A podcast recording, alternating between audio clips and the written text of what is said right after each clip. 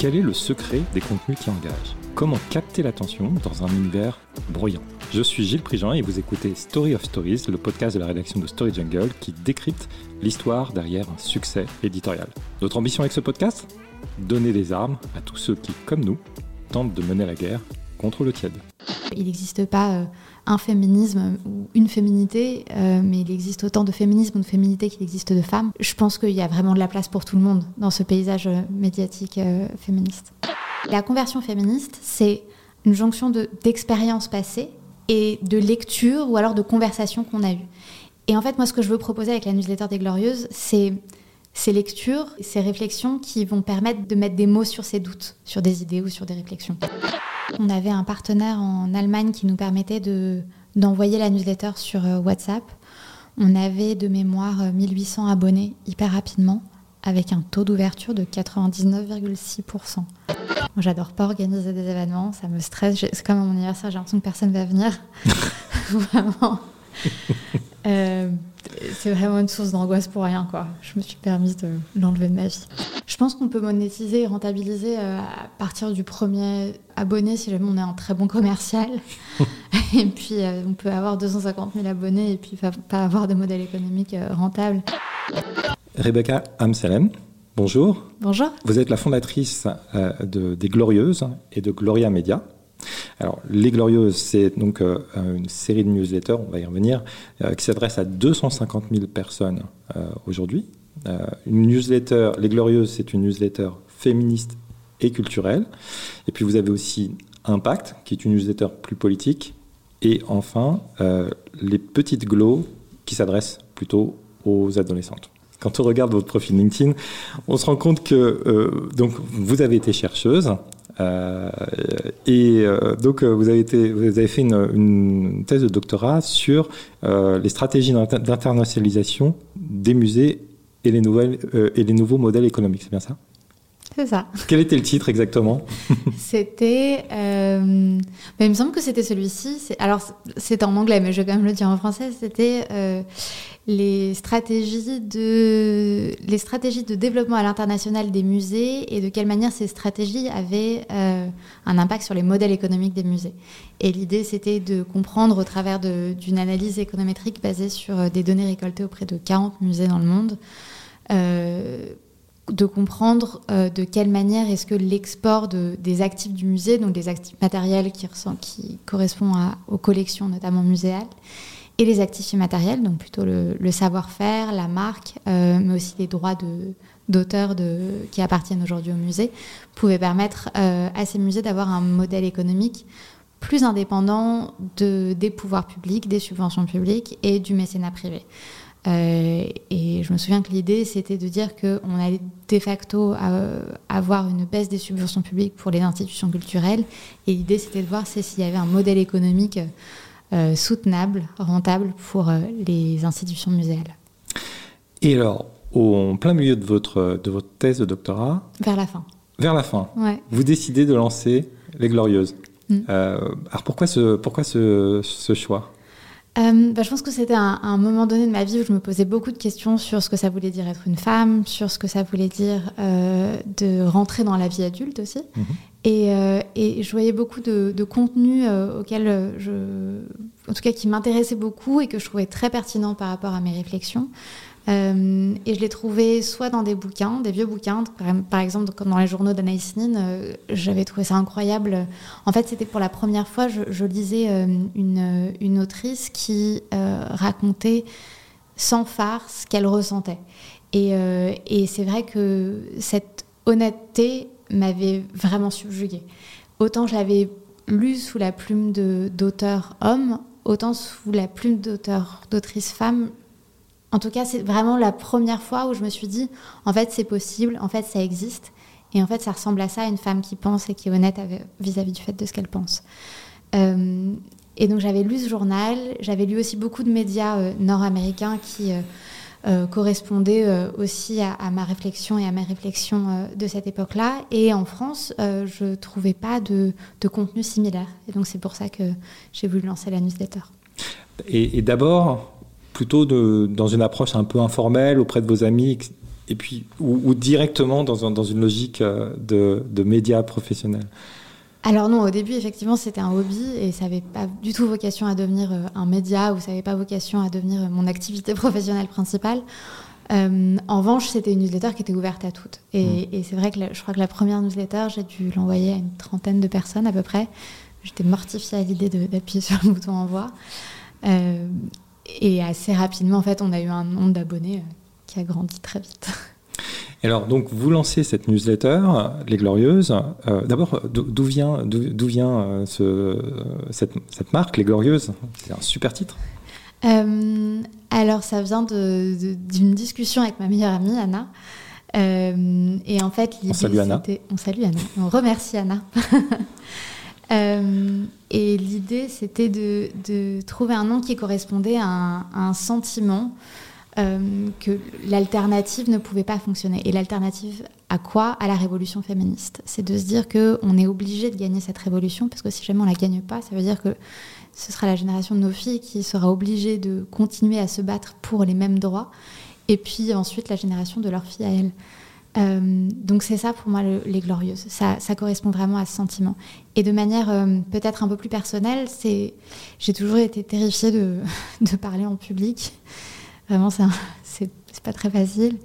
Et, et, je me souviens que un conseil, un très bon conseil qu'on m'a donné, c'était de de me dire que je le faisais pas pour moi, mais je le faisais pour toute une armée de personnes euh, qui étaient derrière moi et, qui me permettaient de le faire. Et, c'est vrai qu'au fur et à mesure du temps, je me suis dit que c'était elles les glorieuses. Mmh. C'est les personnes qui, qui sont derrière nous, bah, pour les hommes ou pour les femmes d'ailleurs, hein, euh, et qui nous poussent à faire euh, cette chose pour laquelle, sur laquelle on était, qu'on est terrifié de faire, pardon, mais finalement qu'on fait quand même. Alors, quand vous vous lancez, euh, on, en parlait en antenne, il y, avait donc euh, il n'y avait pas beaucoup d'offres éditoriales. Euh, on est en 2015-2016 sur, sur le sujet, je veux dire en ligne. Hein. il y en avait un peu. Il y, avait, ouais, il y avait Chic Magazine qui mmh. était très bon, qui était très culturel, qui portait beaucoup sur les livres, sur les films. Il y avait Cosette qui était de mémoire un format papier à l'époque. Mmh. je ne sais plus si Mademoiselle existait déjà. J'ai un doute. Et, aujourd'hui, l'offre euh, est beaucoup plus dense. Alors, comment euh, vous évoluez au milieu de cette, euh, donc, cette offre qui est un petit peu plus vaste, d'une part, et, puis est-ce qu'on peut mettre en regard cette offre éditoriale plus importante sur, autour des sujets du féminisme, avec peut-être une, évolution ou pas de la situation des femmes? En tout cas, du féminisme? D'un point de vue très factuel, on ne voit pas d'évolution euh, très positive. Euh, quand on regarde les chiffres liés aux, violences faites aux femmes, par exemple, ou alors euh, les chiffres liés aux inégalités économiques, on ne voit pas d'évolution très positive. Et puis, pour prendre un sujet d'actu, typiquement la réforme des retraites va contribuer à l'appauvrissement des femmes. Donc on voit qu'on va, va malheureusement pas dans le bon sens. En revanche, c'est vrai qu'on a une euh, audience beaucoup plus grande aujourd'hui qu'on avait euh, à l'époque. Il y a beaucoup plus d'offres euh, éditoriales qui concernent les féminismes. Et effectivement, de la même manière qu'il n'existe pas un féminisme ou une féminité, mais il existe autant de féminisme ou de féminité qu'il existe de femmes, je pense qu'il y a vraiment de la place pour tout le monde dans ce paysage médiatique féministe. Alors, euh, Rebecca, dans ce podcast Story Stories, on analyse les clés d'un succès éditorial. Le succès euh, auquel on va s'intéresser, c'est donc euh, vos newsletters glorieuses, Impact et, les petites glows. l'idée, c'est de parler à la fois, bon, d'abord de l'idée, comment vous avez eu l'idée, on vient d'en parler, de l'exécution et des chiffres du succès. Ensuite, on vous posera la question sur votre routine éditoriale. Ça vous va? Absolument. Très bien. Alors, euh, l'idée, on en a pas mal parlé, mais quand même un mot supplémentaire. Si aujourd'hui vous, deviez euh, définir un petit peu les audiences cibles auxquelles vous vous adressez, et puis je dirais la promesse éditoriale, quelle, quelle est-elle? Euh, Alors, je pense qu'il y a vraiment une audience et une promesse éditoriale par newsletter. Elle fonctionne mmh. vraiment de manière très indépendante et, et en silo. pour ce qui est des Glorieuses, par exemple, c'est la newsletter que j'écris. L'audience est plutôt 18 35 ans, un peu plus que 35 ans. Elle grandit avec moi aussi, cette newsletter. Elle vieillit avec moi. et la promesse éditoriale, c'est marrant parce que j'ai jamais réfléchi à la stratégie des Glorieuses en termes de promesse éditoriale. mais ce serait de d'accompagner dans une réflexion féministe. L'idée, c'est pas du tout de dire quoi penser. On n'est pas du tout une boîte à penser. À aucun moment, on va dire vous devriez euh, penser ça ou faire ça, mais plutôt d'accompagner une réflexion et peut-être euh, créer un, étincelle. Et ça me fait une étincelle, pardon. Ça me fait penser à euh, la journaliste Marguerite Durand, qui est une des premières journalistes. non, c'est pas du tout une des premières, pardon, c'est la première journaliste à avoir créé un média féministe en France qui s'appelle La Fronde au début du XXe siècle et elle travaillait au Figaro à l'époque avant de lancer La Fronde. Et elle avait été euh, envoyée par son directeur de rédaction. J'ai l'impression que c'était son mari, mais j'ai pas envie de, dire de bêtises. En tout cas, à un moment donné, ça a été son mari. Ah. Euh, qui lui a demandé d'aller couvrir un congrès de féministes qui se tenait à Paris. De mémoire, c'était en 1905. Et l'objectif était évidemment de se moquer de ce congrès de féministes. Enfin, évidemment, je ne sais pas, mais en tout cas, c'était l'objectif. Et Marguerite Durand y va.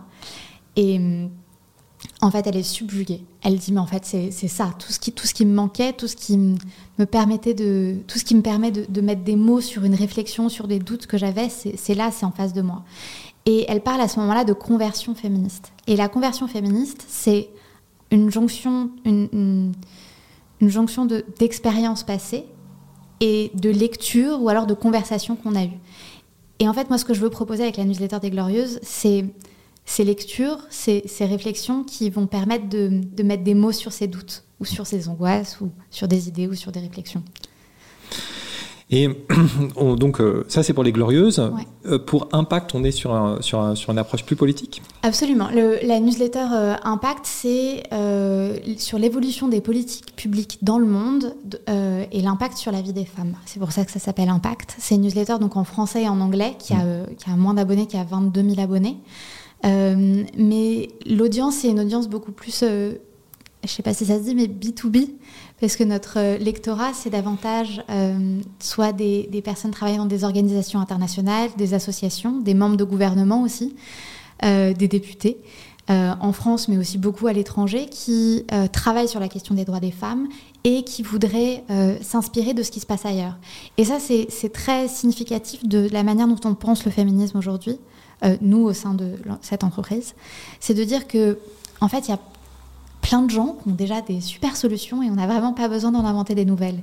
Et, on est là aussi pour proposer des solutions qui existent aujourd'hui, qui fonctionnent et qui permettraient d'être appliquées en France. C'est ça l'objectif d'impact, c'est de donner des billes, de donner des, stratégies qui ont été prouvées euh, comme efficaces pour ensuite les importer dans un pays euh, ou dans un autre. C'est une forme de veille euh, des bonnes pratiques un peu partout dans le monde Absolument, exactement. des bonnes approches. D'accord. Et les petites glows, là, s'adressent aux adolescentes. Et aux adolescents. Et aux adolescents. Avec, euh, euh, j'ai vu d'ailleurs un programme pour devenir activiste Oui, c'est ça. Alors en fait, la newsletter des petites glows de mémoire a été créée en 2017 mmh. et l'objectif c'était d'accompagner, c'était un peu le, début des apparitions médiatiques de Greta Thunberg et on voyait une nouvelle génération d'adolescents et d'adolescentes euh, qui étaient très investis politiquement parlant. Et nous, ce qu'on voulait proposer, c'était euh, un accompagnement euh, en termes de médias sur qu'est-ce que ça veut dire devenir activiste. Donc chaque semaine, on parlait de soit de campagne politique, soit de technique. Et donc c'est pour ça qu'on a créé une masterclass euh, qui dure sept semaines. On peut s'inscrire à n'importe quel moment, c'est gratuit comme toutes les, tous les contenus qu'on produit euh, euh, pour le grand public. et en fait, c'est pendant cette semaine, on va recevoir chaque semaine une interview inspirante et un exercice qui va nous permettre d'accompagner l'éveil d'activistes. Au, format newsletter encore Tout un format newsletter, absolument. Euh, sauf un podcast qu'on a fait avec les Glorieuses qui s'appelait La méthode. Oui, avec Louis Média. Exactement. Et, euh, et, sinon, le, la newsletter euh, plus classique qui est écrite toutes les semaines, toutes les deux semaines, pardon, dans les petites glows, traite depuis septembre exclusivement de santé mentale. Et c'est vrai qu'on a fait, pour la première fois, on a opéré un, changement éditorial dans une de nos newsletters parce qu'on se disait qu'on avait ce, ce lectorat de 25 000 ados, filles et garçons d'ailleurs. Et on savait que au même moment, on voyait les prémices d'une crise mondiale de la santé mentale, notamment chez les jeunes personnes.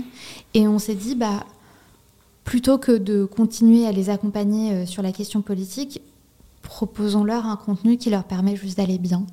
Et je dis juste, en fait, c'est quand même tout d'aller bien. Euh, et encore une fois, en fait, ça partait d'un constat sur le fait qu'il n'y avait pas d'offre éditoriale qu'on considérait euh, en tout cas, on, considérait qu'on avait quelque chose d'autre à apporter sur cette question-là. Et c'est vrai que les conseils aujourd'hui en termes de santé mentale euh, que les ados ont, c'est soit leurs parents quand ils font partie de familles privilégiées qui euh, les encouragent à aller voir des psys, par exemple, ou alors à lire des, sujets, des, livres sur la question. Mais sinon, en fait, c'est les réseaux sociaux, c'est TikTok. Et en fait, il y a des trucs géniaux, comme il y a des trucs complètement pourris. Mmh. Et donc, on voulait proposer quelque chose, euh, pas de complètement pourri. Alors, euh, peut-être une dernière question sur l'idée, c'est pourquoi le format newsletter? Euh, Alors, j'ai une réponse aujourd'hui, pourquoi le format et newsletter. il y a la réponse d'hier. Et la réponse d'hier, exactement. Alors les deux, on prend les deux. Alors la réponse d'hier, c'est que c'est pas cher à produire. euh, c'est et assez rapidement, mine de rien, ça m'amène à la réponse d'aujourd'hui dès le début, euh, je me suis dit que le, format newsletter permettait de, euh, de contourner les réseaux sociaux. On n'était pas du tout présent sur les réseaux sociaux. Moi, ça n'a jamais été un truc que j'adore complètement. Je ne suis pas très à l'aise sur les réseaux sociaux. Euh, et en fait, ça nous permet, donc la vraie réponse d'aujourd'hui, c'est d'avoir une indépendance éditoriale vis-à-vis du changement d'algorithme des réseaux sociaux.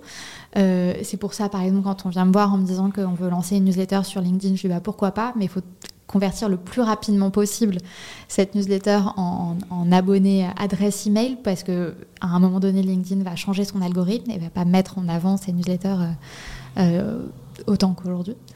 Enfin, c'est pas à vous que j'apprends ça. Et... On va y revenir. Moi, j'ai des questions sur le sujet. Vous avez fait un test hein, sur les newsletters LinkedIn. Absolument. et ça, c'est le premier élément. Le deuxième élément, c'est que ça nous permet de sortir de la perception du clic, qui était vraiment omniprésente dans le, champ des médias euh, dans les années 2000-2010, euh, qui est faire du clic sur son site internet le plus mm. possible. Il faut qu'on attire en permanence le, lectorat sur notre site internet. Et en fait, du coup, le troisième élément qui découle du deuxième, c'est de dire que, en fait, on a une primo-action à, à générer de la part du lecteur ou de la lectrice, qui est de s'inscrire et après, elle reçoit son contenu. On n'a pas à développer des stratégies pour faire en sorte que les personnes ouvrent leur newsletter. Ou alors si, mais dans ce cas-là, c'est une stratégie de contenu et ça, on sait faire. Hum. Faire des bons titres, bah, parfois on fait des mauvais titres, bah, du coup ça fait que le taux d'ouverture il est moins bon. Mais quand on... Votre taux il est entre 50 et 60 ouais, c'est ça. Ce, qui est, ce, qui est, très élevé. Euh, c'est élevé dans le champ des newsletters, effectivement, parce que le taux d'ouverture, je crois que c'est euh, genre 4-5%, sauf que c'est des newsletters autoportés. Hum ça veut dire que l'intégralité du contenu de la newsletter se trouve dans l'email. Donc si on veut y accéder, ben, on est obligé de, de cliquer. Hmm. Et donc, en fait, moi, c'est pas un taux qui m'étonne. Donc vous avez résisté en fait à la, à, la pression, on va dire, des réseaux sociaux. Vous n'avez pas souhaité aller sur les réseaux sociaux, enfin pas, pas de Si on est présent quand même, mais, euh, mais juste pour euh, augmenter le nombre d'abonnés faire connaître votre. Alors, juste, on, en parlait, on va parler de l'exécution euh, juste après. Euh, sur les newsletters LinkedIn, vous avez fait un test mhm. euh, et, vous avez trouvé ça pas concluant, c'est ça? Bah, C'était il y a quelques années, c'était il y a 4 ans, je crois. C'était au tout, tout début, donc c'était, on, est, on faisait partie de la phase test et, et LinkedIn nous avait proposé de, de tester sur sa plateforme. Et en fait, le problème, c'est qu'on était obligé de le faire via mon compte, mmh. alors que c'était Enfin, j'écrivais un peu, mais j'écrivais pas tout. Donc, c'était pas juste, quoi. Et enfin, ça fonctionnait pas. Bah non, ça fonctionnait pas du tout. Mais c'est pas même chose. On, nous a proposé de lancer la, newsletter en, pilote de, pilote, vraiment pilote, et c'est un four. Alors ils ont lancé la, la, fonctionnalité euh, en, mars. Euh, bon, c'est pas le, pas l'objet, mais on, on, a des bien meilleurs résultats maintenant parce que il y a des logiques de notification qui sont assez puissantes et on convertit en fait 10% de la base euh, de followers d'une page dans les 24 heures qui suivent en fait l'envoi de la newsletter. En ce moment, mais euh, bon, ça peut changer. Euh. on, a. Euh, faut en profiter, hein. Absolument. On a réalisé un, podcast Story of Stories avec Sandrine Chauvin, qui est la directrice éditoriale monde de, de, LinkedIn. Et qui est géniale. Elle, elle, pousse beaucoup l'engagement de LinkedIn pour l'égalité économique entre les femmes et les hommes. Absolument. Et elle nous a beaucoup soutenus d'ailleurs dans les Glorieuses dès le début. Elle est super et, n'hésitez pas à vous, à vous rendre sur l'épisode pour écouter, c'est plein de trucs hyper intéressants. Alors on revient aux glorieuses, euh, on passe à, l'exécution. Donc vous, vous, avez trois newsletters aujourd'hui euh, actifs. Il y en avait une quatrième, économie, elle est en pause, c'est ça? Absolument, elle va être relancée euh, d'ici quelques semaines, d'ici vraiment pas longtemps sur une thématique assez spécifique. Alors, euh, bon, sur quelle thématique Je ne peux pas passer à côté. sur, je ne ferai pas mon boulot. non, je comprends. C'est sur euh, la thématique de la femtech et comment le fait que les femmes ont été euh, pendant des siècles invisibilisées dans la recherche médicale fait qu'aujourd'hui il y a une résurgence de, de l'entrepreneuriat des femmes dans le, qui utilisent la tech pour euh, résorber ces inégalités. Et en fait, euh, cette idée m'est venue en lisant un, bouquin de Caroline Criado-Pérez, que j'adore, qui s'appelle euh, Femmes invisibles. Et elle explique dedans comment est-ce que les femmes sont systématiquement écartées des essais médicaux parce que leur variation d'hormones fausserait des résultats. Ce qui fait que, en conséquence, les, les médicaments sont évidemment pas adaptés complètement aux femmes. Et, donc ça, c'est pour les maladies qu'elles partagent avec les hommes, mais euh, après, il y a des maladies qu'elles ont euh, pour elles toutes seules, comme l'endométriose par exemple. Et alors là, pour le coup, c'est un désert médical. Euh, encore aujourd'hui, le, le médicament, en tout cas le, traitement le plus proposé, c'est la ménopause chimique. J'ose croire que franchement, il y a d'autres traitements qui serait mieux si jamais on mettait un petit peu plus d'argent là-dedans. En tout cas, voilà, on va explorer ça et avec tout ce qu'il y a de génial et avec tout ce qui est un peu bizarre aussi. Est-ce qu'il n'y a pas un autre projet aussi, euh, dans, dans, puisqu'on parle des, futurs projets? On en a des tonnes. Euh. C'est autour de la parentalité. ah oui, absolument. C'est en préparant cette émission, ce podcast. Voilà. Euh, parce que là, on cherche aussi à faire un autre projet qui est une édition spéciale sur euh, la Coupe du Monde des femmes qui aura lieu cet été. On n'a pas encore euh, validé le sponsoring qui nous permettrait de le faire, mais c'est notre objectif. Coupe du Monde de football. Absolument de football. Et sur la parentalité, oui, c'est le, le fait de dire qu'aujourd'hui, en 2023, de la même manière, en fait, c'est le même point de départ que les Glorieux, c'est de dire qu'il n'y a pas une parentalité, mais plein de parentalité, plein de types de familles. Et, euh, en fait, on voulait proposer euh, un contenu qui permettait de...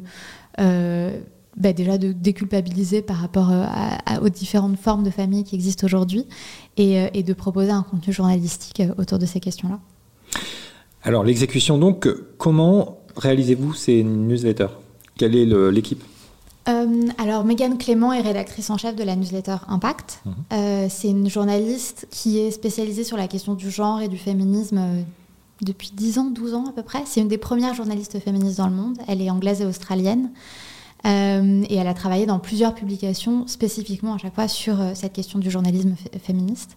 Donc Impact s'est réalisé d'abord en langue anglaise et ensuite vous le traduisez en français, c'est ça? Absolument. Et c'est traduit par, euh, par une traductrice qui, à la fois, fait. Donc, c'est une traductrice journaliste.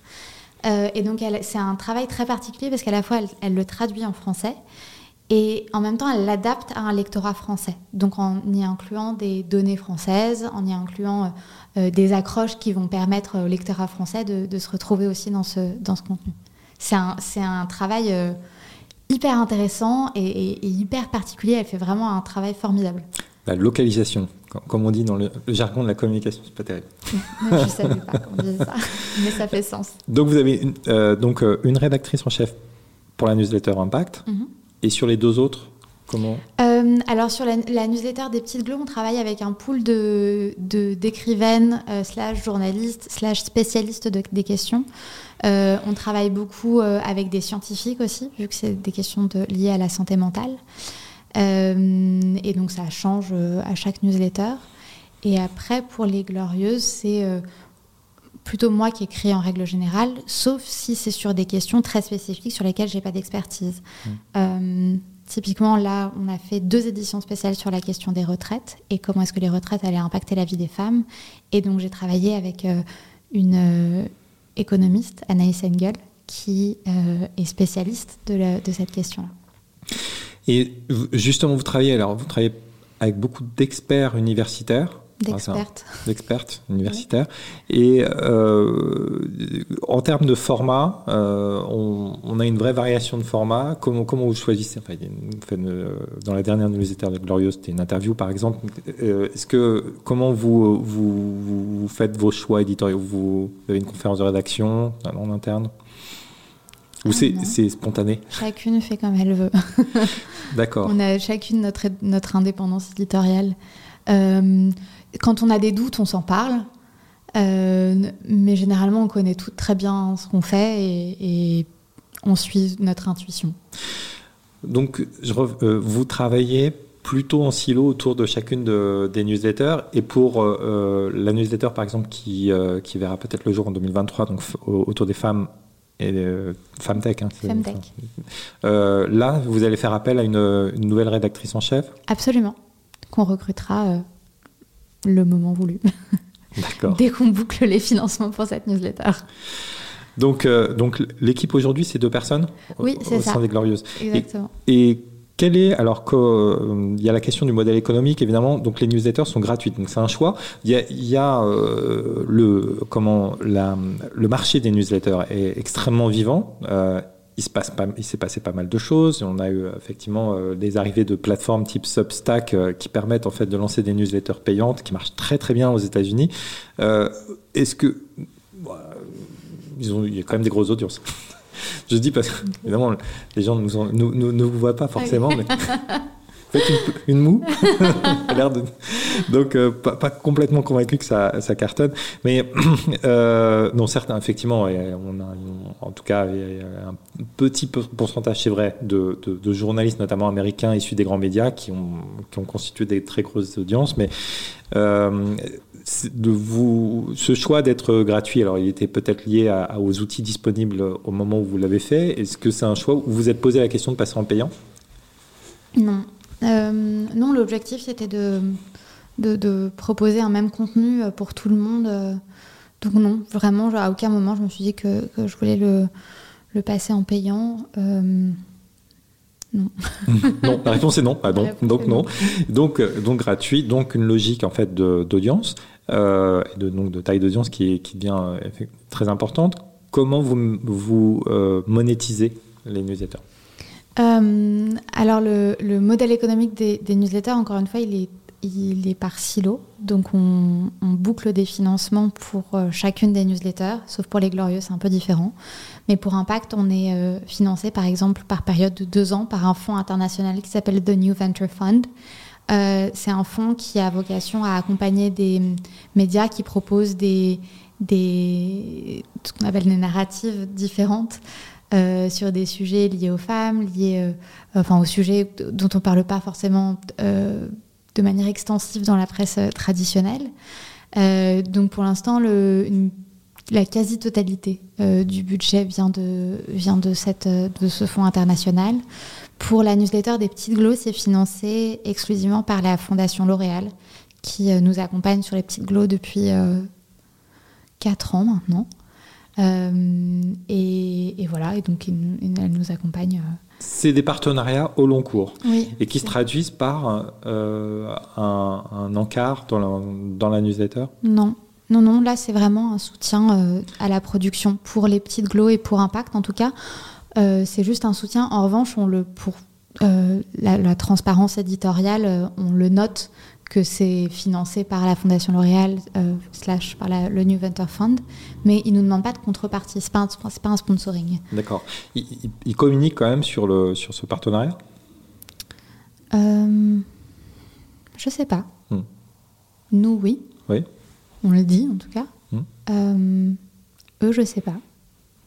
D'accord. Je, reviens sur, le, sur, les, sur les formats.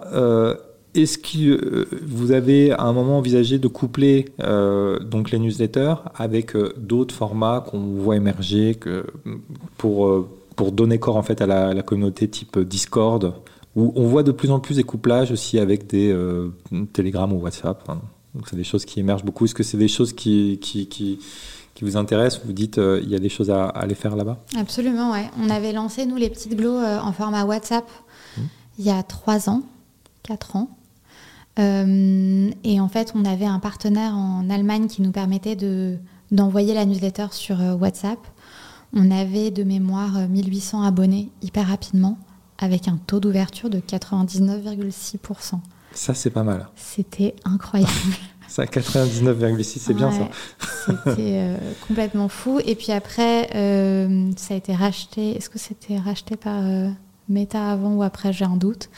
En tout cas, les règles ont changé et on n'avait plus le droit de faire ça. Et les ados ont déserté WhatsApp. Ah bon? Ah, ils sont ah, passés sur Instagram. Ah oui, oui. Ah bon? Ah, J'en ai deux à la maison. Je vous dis, ils, vous disent Ah non, WhatsApp, c'est pour les vieux. Mais non. Mais c'est pas pour la famille WhatsApp Qu'on soit vieux ou jeune, on fait partie de WhatsApp. Exactement, c'est pour la famille. Euh, mais bon, bah pour les darons. Mais c'est ça que je trouve intéressant avec WhatsApp c'est que les, les, jeunes sont obligés de l'avoir pour faire partie des groupes familiaux. Ils l'utilisent pas pour converser avec leurs amis. C'est ça. Et donc, en fait, ça permet d'avoir un rapport différent de ce qu'on peut avoir avec ses amis. Alors que Instagram, on va avoir un contenu d'une pote, un contenu affreux, un contenu génial. Et en fait, ce trop-plein, euh, à un moment donné, va, va, va, créer une sorte de fatigue, je pense. Ils utilisent beaucoup la, la, messagerie. Ah, je sais, ouais. Alors, on, peut passer en fait à, aux chiffres, en fait, euh, les chiffres du succès. Euh... Vous voulez pas qu'on termine les modèles économiques? Ah si, ah bah oui, bien sûr. ah oui, parce qu'on a vu effectivement, on a vu les glorieuses. Alors. Euh, ouais, et sur les glorieuses, c'est euh, plutôt du sponsoring du coup, et c'est les le sponsoring, ça va être plutôt, en fait, ça va être deux types d'entreprises qui vont faire du sponsoring dans la newsletter soit des entreprises, des très grosses entreprises qui vont vouloir communiquer sur leur engagement RSE, mmh. Euh, avec pour objectif de soit recruter des personnes, euh, soit de, promouvoir euh, leur, leur, politique RSE au sein de la communauté des Glorieuses. Ou alors ça va être des entreprises qui vont proposer ce qu'on appelle des produits ou des services féministes. Ça ne veut pas dire grand-chose, des produits ou des services féministes, mais je parle par exemple de livres, ou je parle de contenu culturel, ou alors de produits qui peuvent réellement, ou en tout cas qui ont pour objectif d'améliorer réellement la vie des femmes. Et, ça, c'est vraiment exclusivement pour les glorieuses. Donc vous choisissez vos partenaires? Oui, enfin après ça se fait de manière assez naturelle. Je vais pas dire, euh, je vais pas claquer la porte à quelqu'un. Non, mais on peut imaginer que de même qu'il y a, on le sait, du greenwashing, on peut imaginer qu'une marque peut venir pour s'associer en fait à, à, vos médias pour voilà, donner une coloration euh, féministe à leurs euh, produits qui ne le sont pas forcément. J'ai pas d'exemple, je vais pas en citer. Hmm. non, mais je pense qu'elle le fait pas. Euh, je pense que ce type d'entreprise le fait pas avec nous. Je pense qu'elles comprennent assez rapidement qu'on n'est pas les bons partenaires hmm. pour faire ce type de, stratégie. Je pense qu'ils vont plutôt voir elles ou déjà des, médias plus gros et qui ont une cible qui est moins sensible à ces questions-là. parce que clairement, si jamais elle le fait chez nous, bah, on ça va enfin, ça va pas bien se passer pour elle. Donc, euh, c'est pas le, oui, c'est pas le bon partenaire, je pense, pour euh, ce type de choses. Et, euh, et, la dernière partie du modèle économique, qui est quelque chose que j'aimerais vraiment développer à l'avenir, parce que c'est quelque chose qui m'amuse beaucoup de, à faire, c'est toute la production déléguée qu'on propose euh, donc soit l'accompagnement de, médias ou d'entreprises dans la convection de leur propre newsletter. Donc ça, c'est un premier type de conférence, de, pardon, pas de conférence, de compétences qu'on propose. Et dans un deuxième temps, un autre type de compétence, c'est plutôt sur euh, notre regard ou notre analyse vis-à-vis de la situation des femmes et, de la vie des femmes. Donc ça va être plutôt un accompagnement stratégique ou alors donner des conférences, ce genre de choses. Donc, euh, euh, sur euh, le, premier élément que vous, vous évoquiez, l'idée c'est que donc, vous proposez aux marques de produire des newsletters qui engagent pour elles. Alors, l'objectif c'est plutôt de les accompagner. Oui, en fait, c'est de dire que aujourd'hui, de, je ne sais pas si vous avez eu l'occasion de lire le, le, rapport de Reuters sur cette question-là qui a été publié il n'y a pas longtemps mais disent qu'en 2023, 82% des médias vont lancer de nouvelles newsletters. Absolument. Et euh, la raison, elle est assez simple, c'est que la newsletter est le premier canal d'acquisition de nouveaux abonnés, mais aussi c'est en train de devenir le premier canal de rétention des abonnés existants. Et donc, ils doivent produire de plus en plus de newsletters parce que les personnes qui sont aujourd'hui abonnées aux différents médias s'informent de plus en plus en premier lieu via le canal de la newsletter.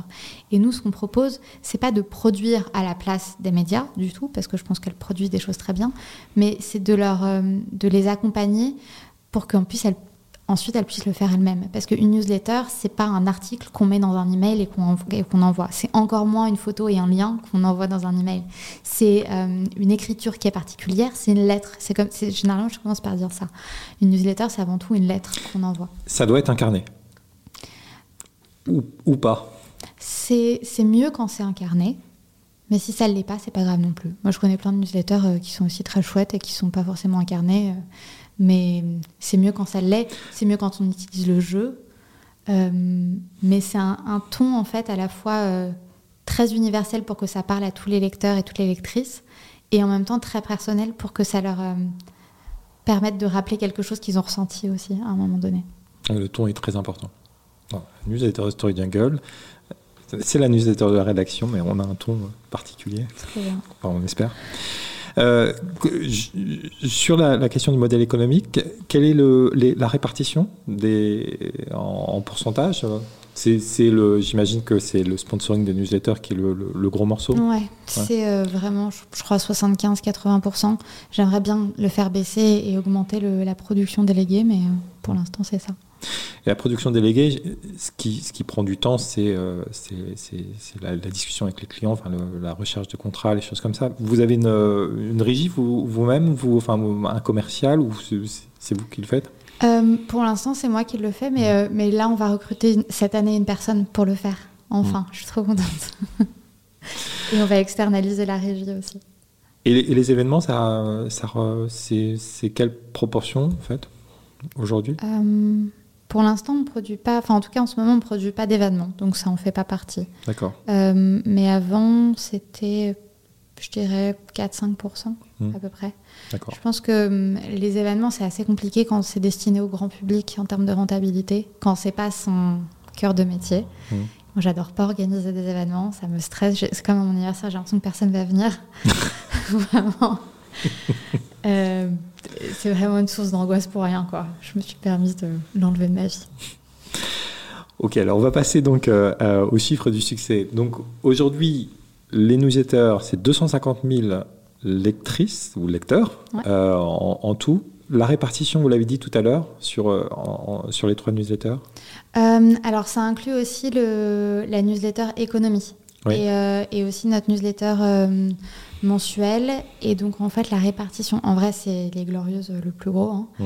C'est 60% à peu près. Et puis 20% impact. Euh, j'ai plus les chiffres en tête. Donc, sur les Glorieuses, on a 120, 130, 130 un peu plus, un peu plus Ouais, de mémoire, un peu plus. D'accord. Et sur Impact, on est à 22 000, avec une partie en français et une partie en anglais. Économie, on est à 45 000, je crois, de mémoire. Il y a un chiffre magique qui existe? Non, c'est une question ah. euh, au-delà duquel c'est plus facile. Sur le marché des podcasts, c'est assez mûr. Maintenant, on sait qu'il faut. Euh, euh, donc, on, avait interrogé Joël Renez qui, nous expliquait le, volume d'auditeurs qu'il fallait sur les podcasts pour pouvoir atteindre des seuils de rentabilité. Est-ce que ça ah. existe dans les newsletters? Est-ce qu'on se dit, voilà, il y a il y a un chiffre de duquel on, arrive vraiment à, monétiser et rentabiliser? Je pense qu'on peut monétiser et rentabiliser euh, à partir du premier euh, abonné si jamais on est un très bon commercial. et puis euh, on peut avoir 250 000 abonnés et puis pas avoir de modèle économique rentable. C'était, je me souviens, au tout début de la newsletter des Glorieuses, j'avais eu au téléphone une heure le fondateur Romain de Salle qui a créé Time to Sign Off Mmh. qui avait ah bah pris de son temps euh, pour me conseiller alors qu'il ne me connaissait pas. Enfin, vraiment, c'était très sympa. Et à l'époque, donc c'est quand j'ai lancé Les Glorieuses, de mémoire, il avait 5000 abonnés. Moi, je trouvais ça énorme. je trouvais ça vraiment trop bien. Et en fait, il avait déjà une entreprise très rentable et plusieurs employés. Enfin, ouais, donc, euh, je pense que c'est pas une question de nombre. Il n'y a, a, pas de règle. Euh, est-ce que vous communiquez sur le chiffre d'affaires de la société? Alors, je me souviens plus du chiffre. Et puis, je ne l'ai pas eu en plus pour l'année dernière encore. Mais c'est pas énorme, hein. je crois que c'est environ 350 000 euros. Donc, on a évoqué tout à l'heure un taux d'ouverture entre 50 et 60% un taux de clic aux alentours de 30% C'est des choses que vous voyez surtout sur l'ensemble de vos newsletters ou où, il y a des vraies variations assez importantes euh, entre. Non, c'est pas, c'est pas important. Enfin, en fait, il y a des variations importantes dans le sens où les Glorieuses, ça va être un taux d'ouverture un peu moindre que les autres, mais parce que c'est un nombre de. C'est un gros volume. Ouais, c'est un plus gros volume. Euh, et la newsletter qui a le plus fort taux d'ouverture, c'est Impact. Euh, je sais plus c'est quoi exactement le taux d'ouverture de Impact, mais je sais que c'est le plus fort taux d'ouverture. Euh, suivi de, des petites glows et après les glorieuses. Mais c'est un peu plus de 50, je crois, les glorieuses. Hmm. Ça reste OK. Les projets sur, sur 2023 on en a évoqué quelques-uns, il y a peut-être oui, d'autres. Bah, c'est de lancer, j'espère, boucler mes, mes, financements pour pouvoir lancer la newsletter sur la Femtech euh, très rapidement. J'aimerais bien euh, lancer cette newsletter sur les parentalités. Cet été, si tu pouvais bien faire une édition spéciale sur la Coupe du Monde de foot en disant que, là, avec tous les scandales qui existent dans le monde du sport, bah, ça va avoir malheureusement pour conséquence que les jeunes filles et les femmes vont se désintéresser une fois de plus de la question du sport. Et, euh, et, on aimerait bien proposer un angle féministe. Donc, ce sera une édition euh, euh, proposée par Megan, si on, trouve les financements nécessaires pour le faire. Il y a Megan aussi qui a co-lancé un, groupe international autour du journalisme féministe avec CNN qui s'appelle The Gender Beat. et donc on va le lancer de manière très officielle au festival de Pérouse en Italie en avril, qui est le festival international du journalisme. Et, euh, et j'aimerais bien relancer le club d'ici la fin de l'année. Mais je ne me mets pas la pression non plus. Et donc sur l'ensemble de ces projets, la, la, façon de fonctionner, c'est donc de chercher en fait un, partenaire ou, plusieurs partenaires euh, pour pouvoir euh, monter le, projet sur le long terme. Un partenaire qui vous accompagnerait sur le, sur le long terme. Oui, on cherche à chaque fois des partenaires qui s'engagent au moins sur un an, idéalement sur deux ans, euh, ce qui nous permet, nous, de nous concentrer sur la création de contenu et sur euh, le, la croissance du nombre d'abonnés à la newsletter.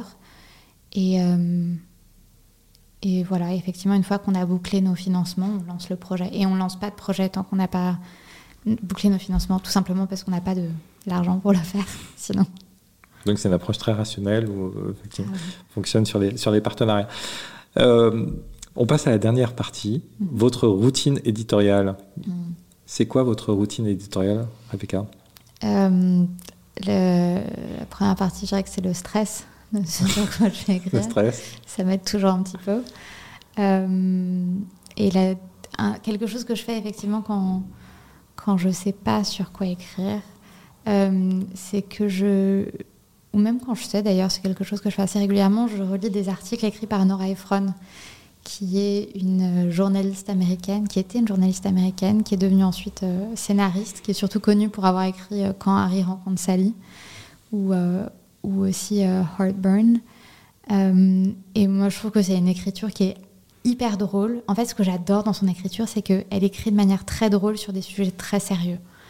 Et elle arrive à, à, écrire sur ces sujets sans les tourner au ridicule du tout, mais à, créer un intérêt autour de cette légèreté de ce ton euh, et, et, cette, et, ce sérieux des arguments qui sont mis en avant. Et, euh, et j'adore. j'adore sa manière d'écrire.